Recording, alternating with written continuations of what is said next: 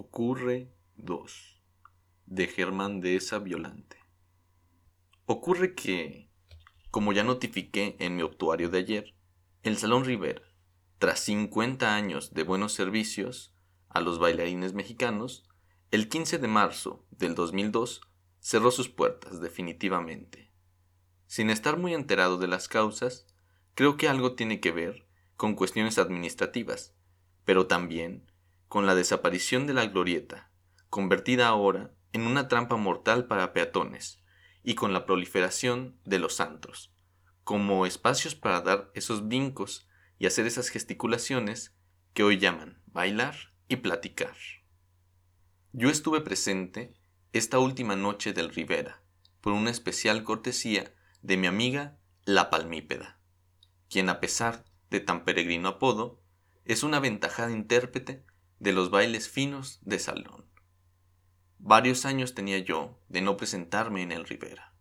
En cuanto entré y observé el estado de las instalaciones, me sentí obligado a preguntarme, ¿estaré yo igual de deteriorado?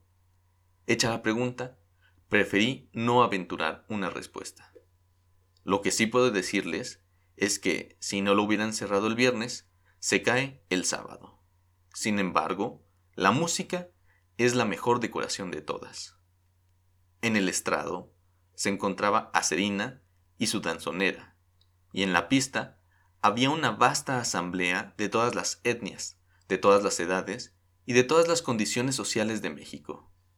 Yo digo que en el principio fue el danzón, y aunque los ritmos y las modas vayan y vengan, al final el danzón vuelve a imponerse. No conozco otra música más bailable y cadenciosa. En algún momento de la función, mi amiga y anfitriona se incorporó a un selecto y aventajado grupo de aquellos que los miércoles recibían ahí clases de danza. Y en compañía de sus muchas veces heroico cónyuge, se refinó un danzón dulce y nostálgico, llamado Palmeras de Cuba. Todos estuvimos ahí, y cada quien se vistió como se le dio la gana. Los Tenorio, una pareja que ya rebasó los 80 años, bailaron sin parar, y me imagino que ahora, sin su salón, seguirán bailando por toda la ciudad. Tocaron también los Babies, que ya no lo son tanto. Hace 36 años largos llegaron de Mérida con ese nombre, y el hecho de que el tiempo haya ejercido cierta erosión sobre ellos no es argumento suficiente para buscarse un nuevo nombre. Cuando el Salón Riviera se inauguró en 1952, la música estuvo a cargo de la orquesta de Luis Árcaras. Para enfatizar la condición circular del tiempo mexicano, en el 2002 compareció también la misma orquesta, y al escuchar Viajera, Quinto Patio y Sombra Verde, mi edad comenzó a diluirse hasta volverse indefinida. Hoy lunes, alguien me habló al programa de radio y me comentó que había yo bailado muy poco. Es verdad, bailar es una actividad muy exigente que impide mirar, recordar, entristecerse y experimentar una especie de síndrome de Susanito Peñafiel, que contempla cómo el mexicano de sus recuerdos va desapareciendo, cual si fuera pintura de agua en el agua. Y ahora con ustedes, dijo el muy propio maestro de ceremonias, los locos del ritmo. ¿Se imaginan?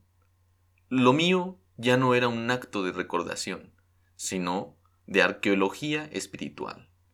Yo era otro cuando juntaba dinero para adquirir un disco de los locos del ritmo. Aquí sí me entregué a las danzas más frenéticas. Nada digo del prejuicio óseo muscular que esto provocó en mí. La Hillary me salvó y me extrajo del mágico recinto en calidad de fardo. A la salida, todavía alcancé a voltear y a leer por última vez. Salón Riviera. Todo sucede y se sucede. Marzo 18, 2002.